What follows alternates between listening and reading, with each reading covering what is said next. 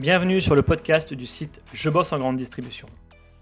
Je suis Jonathan, éditeur du site Je bosse en grande distribution, et après plusieurs expériences comme chef de rayon et un passage dans le monde des médias, j'ai décidé de faire de Je bosse en grande distribution le rendez-vous de celles et ceux qui vivent le commerce au quotidien.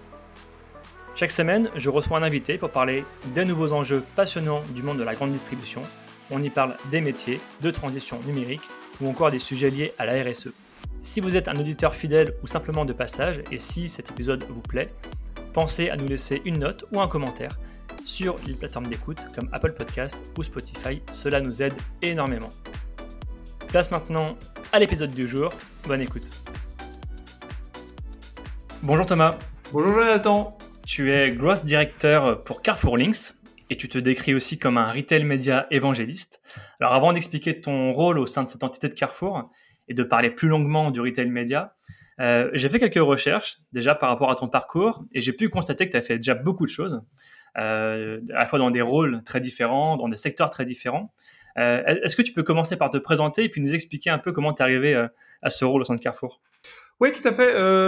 Bah, Thomas Rudel, j'ai effectivement un parcours à la base généraliste. J'ai fait, euh, fait une école de commerce. J'ai commencé en, en, sortie d'école en agence de communication, euh, chez Publicis à Paris, chez, chez Avas à Londres, euh, puis en cabinet de chasse de tête. je suis passé par le secteur de l'assurance et, et je suis maintenant dans le, dans le domaine de la, de la, de la grande distribution chez, chez Carrefour, avec vraiment un, un, moi, un sujet important et structurant, c'est d'aller d'aller être à l'écoute, d'aller se positionner sur les sujets importants pour les entreprises et les secteurs dans lesquels j'évoluais.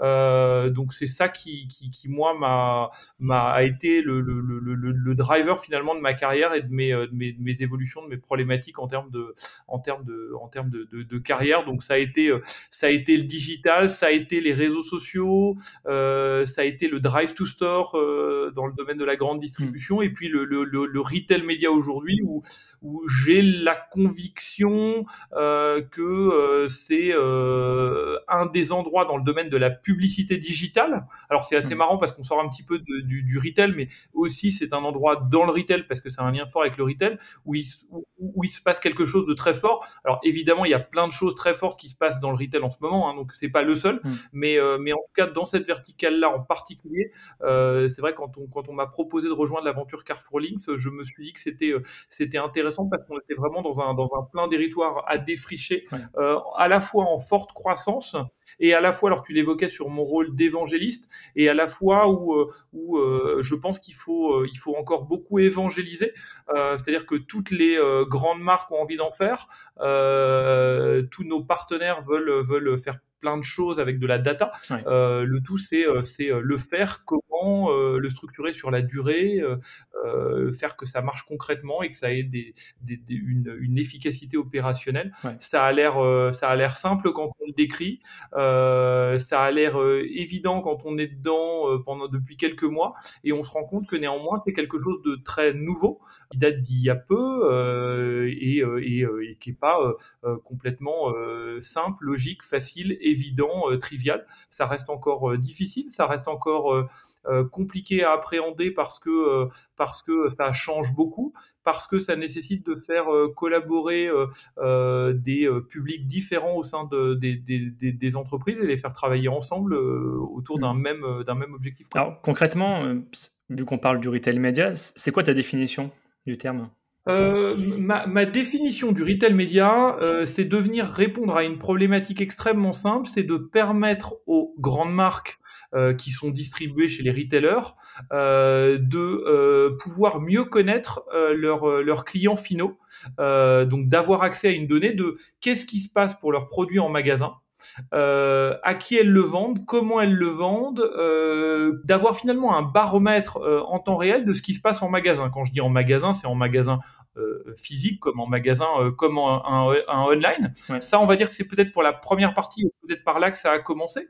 Et une fois qu'on a pu faire ces analyses, la force du retail média, c'est de se dire, OK, j'ai compris mes clients qui sont ce qu'ils consomment je vais pouvoir leur, euh, leur adresser de la, de la publicité et uniquement à ces, à ces clients-là et quelque part ça, le, retail média vient, vient apporter une, une, réponse concrète aux problématiques marketing qu'on nous, qu'on nous, qu'on entend depuis, euh, depuis des années, qui est de se dire je vais faire du marketing de précision, du, du marketing euh, par rapport à un comportement, notamment un comportement euh, d'achat, donc un comportement qui est, qui est fort. J'achète j'achète des produits laitiers toutes les semaines, j'achète du soda toutes les semaines, j'achète du soda une semaine sur deux dans un format bouteille de 1,5 litre j'achète des yaourts en pack de 6 parfumés euh, à, la, à, à, la, fraise mm. euh, ou, euh, ou, bio. Ça veut dire beaucoup de choses parce qu'effectivement, c'est là aussi que ça permet. L'autre point que ça permet, ça, ça permet de, de, de, bah, de, très concrètement, à mon sens, ça permet aussi de démontrer que les retailers ont, énormément de, de, de, de valeur euh, et le retail média permet de, démontrer aussi cette, cette, cette valeur ajoutée euh, qu'ils ont. Donc finalement, c'est comme si l'enseigne se positionnait en tant que média et, entre guillemets, permettait à des annonceurs, des partenaires, tu vas pouvoir nous expliquer, euh, pour pouvoir justement pousser des offres hyper personnalisées à une catégorie de clients. Exactement. Même si je, enfin, c'est ce que c'est ce que je voulais aussi évoquer, c'est que effectivement peut-être que le, on est sur une dimension trop peut-être trop restrictive. C'est pas uniquement faire de la pub à une catégorie de clients, euh, mmh. mais c'est aussi comprendre ses clients, comprendre ses ventes, comprendre ses produits en magasin. Et à mon sens, c'est tout aussi important de se dire finalement j'ai des insights, euh, j'ai des insights sur ce qui se passe en magasin. Euh, Est-ce que je vends plus le week-end, plus quand il fait chaud plus quand il fait froid, plus dans mes magasins de bord de mer, hmm. plus en hyper, en super, plus en online pour des catégories de produits. Et ensuite, de façon à la volée, euh, une fois que j'ai identifié des cibles, soit de clients, soit à l'inverse de clients que j'aimerais bien aller chercher, c'est de pouvoir en faire à la volée des, euh, des segments marketing et de se dire que, OK, je vais faire une campagne sur Meta, je vais faire une campagne sur Snap, je vais faire une campagne sur, euh, sur en téléadressé demain. Et je vais cibler soit mes clients et leur pousser de l'upsell, soit mes non-clients euh, et leur donner envie d'acheter mon produit. Et à mon sens, c'est ça, ça change finalement le, le, le marketing euh, digital euh, que pouvaient faire les, les, les, les marques de, de, grande consommation. Ça leur permet de faire ce qu'elles ont, ce qu'elles souhaitent faire, ce qu'elles ont besoin de faire, mmh. de la façon la plus efficace, la plus puissante possible. Et puis ça va pas jusqu'à uniquement comprendre, faire de la publicité, mais aussi mesurer l'impact sur les ventes à la fin. Euh, et évidemment l'impact sur les ventes en ligne, mais ça, ça apparaît quelque part évident, mais aussi l'impact sur les ventes en magasin. Et je pense que là-dessus, ça permet quand même de, boucler la boucle sur, sur pour une grande marque euh, euh, vendue chez Carrefour ou chez nos concurrents, c'est-à-dire de comprendre ce qui se passe euh, très concrètement sur l'ensemble de la customer journey de son produit ou de son client. Justement, comment vous parvenez justement à, à faire en sorte de pouvoir traquer cette audience et à le mesurer en point de vente Qu'est-ce qui se passe techniquement, technologiquement pour parvenir à le faire? Alors, les, les, les clients, euh, tout part euh, du, du, programme de fidélité. Euh, le programme de fidélité de Carrefour ou, ou, les, ou les ventes en ligne. Il faut systématiquement avoir la carte Carrefour, entre guillemets, pour être intégré dans ce ciblage. Exactement, c'est ce qui nous permet. Les, les, les clients nous donnent leur, nous donnent leur, leur, leur, leur consentement. Euh, mm. Et ensuite, on, on, cette, cette data passe par notre tiers de confiance et partenaire partenaire euh, technologique LiveRamp, euh, qui nous permet euh, d'aller dédupliquer thomas.rudel à gmail.com. il est à la fois un client Carrefour et une personne inscrite sur Facebook, et on a pu réconcilier Thomas Rudel comme à la fois un membre de Facebook et un client de Carrefour de son programme de fidélité, et je l'ai identifié, et je sais que je peux lui pousser une, une, une euh, je, je, peux ensuite lui pousser une publicité sur Facebook. Je sais qu'il a acheté du Coca de telle marque. Euh, je suis la marque concurrente. Je vais pouvoir me positionner sur les, euh, les non consommateurs de, de, ma marque et acheteurs. Je sais que Thomas achète du soda, mais pas de la marque euh, bleue ou, ou, pas de la marque rouge.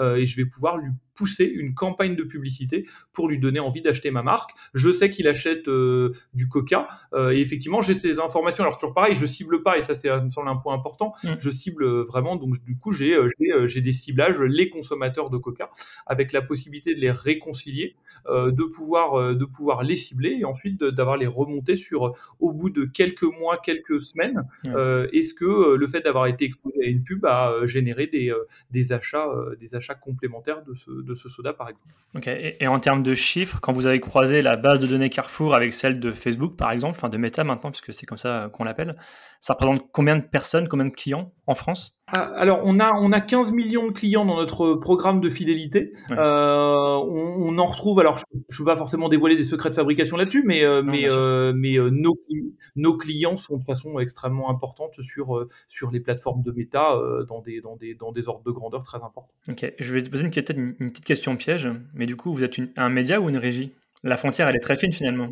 Question piège. Euh, je dirais qu'on est plutôt euh, une. Euh, enfin, à, mon sens, on est plutôt une. Enfin, je, je, je, on permet finalement aux marques d'avoir accès à cette data, donc on leur donne l'accès à cette data, mais finalement, c'est là où, à mon sens, pour cette partie extension d'audience, finalement, les, les, marques vont acheter du média sur les grandes plateformes. Donc, elles vont faire du du programmatique, elles vont faire du méta, elles vont faire du snap, elles vont faire du TikTok. Et en fait, finalement, on leur donne la possibilité de faire du média avec une, une data plus qualifiée. Donc, à mon sens, on est un petit peu, euh, on est un petit peu sur, enfin, c'est aussi pour ça qu'on parle de retail média. On est un petit peu sur un nouveau métier parce que finalement, la force, c'est d'ajouter une, une donnée euh, plus précise et une donnée comportementale et, et non pas une donnée déclarative. C'est pas, je m'intéresse aux, pâtes à tartiner, euh, à, la, à, la, noisette et au chocolat. C'est, j'en achète réellement concrètement.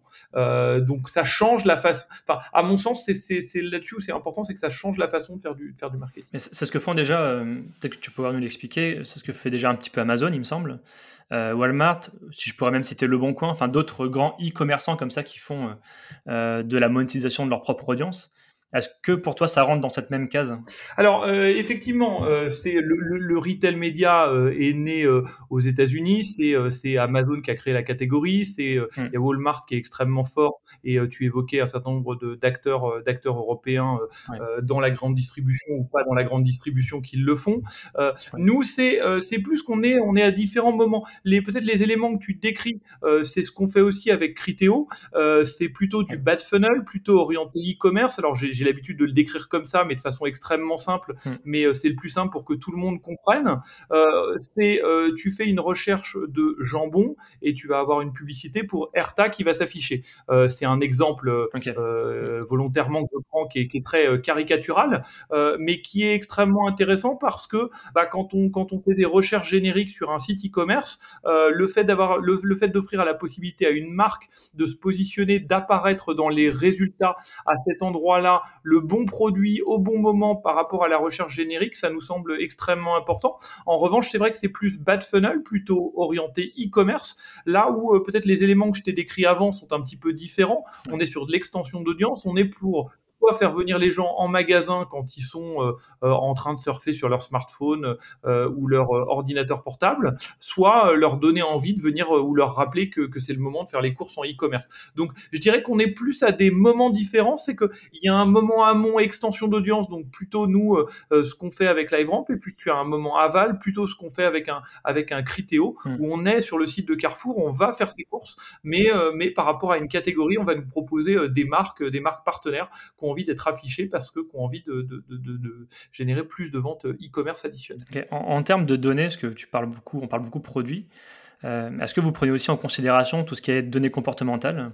Est-ce que vous allez chercher des clients qui sont peut-être plus irréguliers, plus volatiles, et à l'inverse des clients peut-être plus fidèles? Est-ce qu'il y a une façon de les traiter qui diffère? Alors euh, dans les dans les façons de les traiter, donc nous nous on a euh, nous on a toutes les données donc donc effectivement c'est ce qu'on évoquait, c'est pas tous les clients, c'est les clients qui ont un mmh. programme de fidélité et qui vont donner leur leur, leur, leur, accord, bien entendu. Euh, effectivement, pour ces, ces clients-là, on a, on a tous les éléments et on offre la possibilité à nos, à nos clients. Alors là, je parle des clients euh, euh, industriels de la grande consommation, nos clients grandes marques. Ils ont les, la possibilité de mixer ces données-là avec des données avec leur CRM, par exemple. Donc, donc ils peuvent, ils peuvent mixer à la fois le CRM qu'ils ont, s'ils ont un programme relationnel, avec, avec les données, avec les données, les données Carrefour, euh, pour, le, pour le citer. Et ensuite, effectivement, sur les, euh, sur les alors tu m'évoquais les segments d'audience, euh, on peut, je dirais qu'il y a autant de segments d'audience possibles qu'il peut y avoir d'imagination. Donc, évidemment, il y a des conditions légales et contractuelles. évidemment, on ne peut pas tout faire tout le temps à n'importe quel moment, mais d'un point de vue technologique, tout est euh, virtuellement possible, avec peut-être une, une, une, réserve que je mettrais quand même qui est important, euh, c'est euh, d'avoir des audiences significatives pour avoir un petit peu de représentativité. si on a 100 clients qui ont un comportement très intéressant, mmh. on ne pourra pas en faire grand-chose. À un moment donné, il y a des logiques de représentativité statistique qui me semblent importantes d'avoir de, de, en tête, et c'est important de, pouvoir avoir des audiences suffisamment larges et, de masse pour faire, pour faire des choses de façon efficace. Ouais, c'est très clair. Et j'imagine que ce projet, si on élargit un petit peu le sujet, euh, il intègre ce, projet de digitalisation du prospectus papier où Carrefour a quand même pris les devants aujourd'hui en France avec plusieurs villes justement qui ont arrêté le papier. Euh, comment vous faites justement pour articuler les, les deux, la fin du papier et le début de la digitalisation Alors on est on est clairement sur une sur une une toujours pareil une partie une partie de la réponse, c'est-à-dire que c'est-à-dire qu'effectivement on est sur sur sur une partie de la problématique qui est qui est qui est complémentaire, qui est qui est, qui est différente, qui est très digitale, qui est une offre qui est faite aux marques. Donc je dirais qu'on s'inscrit plus dans la dans la dans dans des dans des logiques de complémentarité et on sait aussi qu'on a un marché qui va qui va évoluer vers vers vers plus de digital. Hein. Il y a des il y a des chiffres euh, qui sont euh, partagés, là je les, je les ai pas de tête, mais sur l'explosion du retail média qui laisse penser que ça va euh, de toute façon croître de façon assez forte. Donc clairement, il y a, un sujet à la fois de, bah, d'un segment qui est pas forcément très gros et qui est, très dynamique, et puis de, de, segments plus traditionnels qui va, qui va peut-être peut-être baisser ou se stabiliser avec les années. Donc je dirais qu'on est, on est, on est, on est plutôt sur du en même temps finalement. Et alors j'imagine que l'enjeu il est aussi beaucoup en magasin. Comment on fait pour capter la donnée client justement? Alors ça se fait, est-ce que ça se fait en ligne? Est-ce que ça se fait en physique? Alors effectivement, ça se fait, euh, ça se fait. Euh, alors les possibilités sont de créer une carte de fidélité. Bon, existe. Enfin, moi, moi, je dirais que c'est là où c'est où c'est important, c'est que finalement le programme de fidélité dans la grande distribution, il existe depuis euh, des années. il existe depuis des années historiquement en magasin, avec une, une hôtesse d'accueil, avec un accueil de magasin qui peut permettre de créer un programme de de, de créer sa carte de fidélité. Il existe évidemment sur sur sur Carrefour.fr aujourd'hui en ligne ou sur son application mobile. et, et à mon sens, là-dessus, il n'y a pas forcément de, changement fondamental. La, vraie différence aujourd'hui, c'est que cette donnée, j'ai des outils technologiques dans le cloud qui permettent bah, de pouvoir y avoir accès en temps réel pour les marques et l'utiliser en temps réel pour les marques. Et à mes yeux, la, la différence, elle est finalement technologique, c'est-à-dire que dans les idées et dans la donnée, les retailers l'avaient déjà. C'est plus la capacité de la comprendre, la capacité de l'activer et la, la, capacité de l'utiliser sur euh, sur euh, du comportement en magasin jusque euh, jusque euh, jusqu'à la publicité pour l'achat suivant et en, mesurant les ventes en magasin pour l'achat d'après. Donc à, mes yeux, on est on est plus là-dessus parce que finalement, sinon sur la façon de se créer son programme de fidélité, d'avoir un programme de... et évidemment pour répondre à une deuxième partie de ta question, évidemment plus le programme de fidélité, enfin on a un sujet aussi de, de promesses consommateurs d'avoir un programme de fidélité intéressant pour que, pour que nos clients soient, soient incités à, à, présenter leur carte. Alors, quand c'est en, ligne, en ligne, ils doivent être logués euh, au sein de leur espace client et quand c'est en magasin, il faut que, il faut qu'on leur donne l'occasion et l'envie d'aller, euh, d'aller présenter euh, leur carte de fidélité le plus, le plus souvent possible.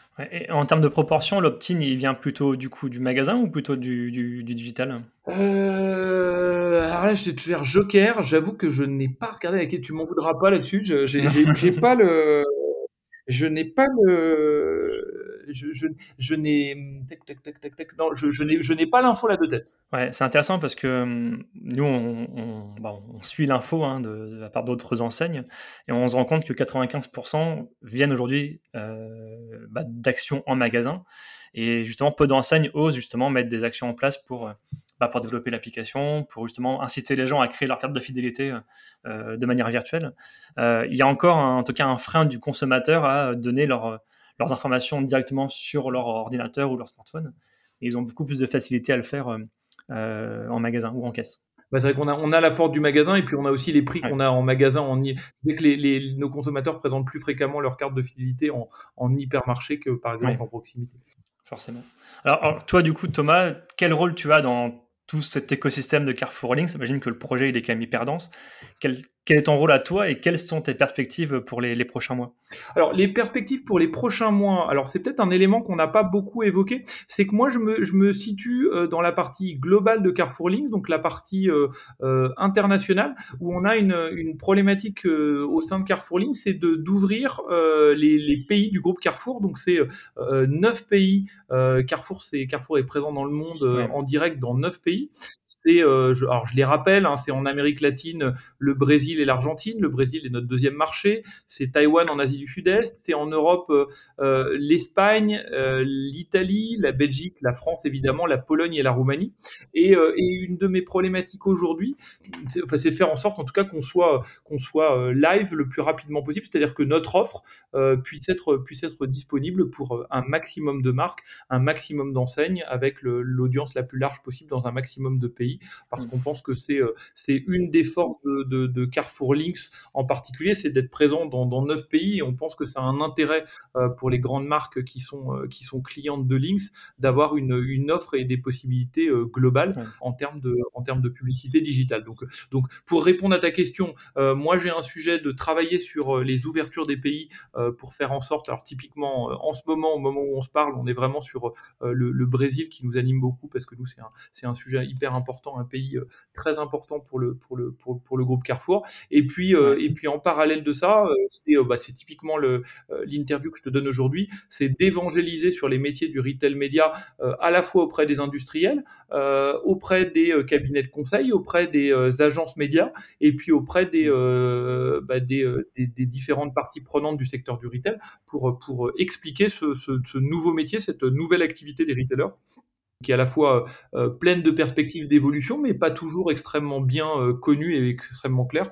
Donc j'essaye, j'essaye modestement d'en faire, d'en faire la pédagogie, de l'expliquer de façon. Alors c'est beaucoup de complexité derrière, hein, je ne le nie pas. Euh, c'est, euh, c'est beaucoup d'équipes mobilisées, c'est, euh, c'est des équipes extrêmement importantes à la fois en direct chez nous, chez nos partenaires, mais aussi chez nos clients. néanmoins, la mission que, que, que, que, je me suis donnée au travers, au, au travers de cette mission d'évangélisation, c'est vraiment de d'essayer simplifier les choses euh, de façon extrêmement claire de quel usage peut en faire une marque, comment est-ce qu'on commence, euh, comment est-ce qu'on y va euh, et comment est-ce que ça fonctionne. Pour rebondir sur le Brésil, c'est un, pays qu'on suit beaucoup aussi.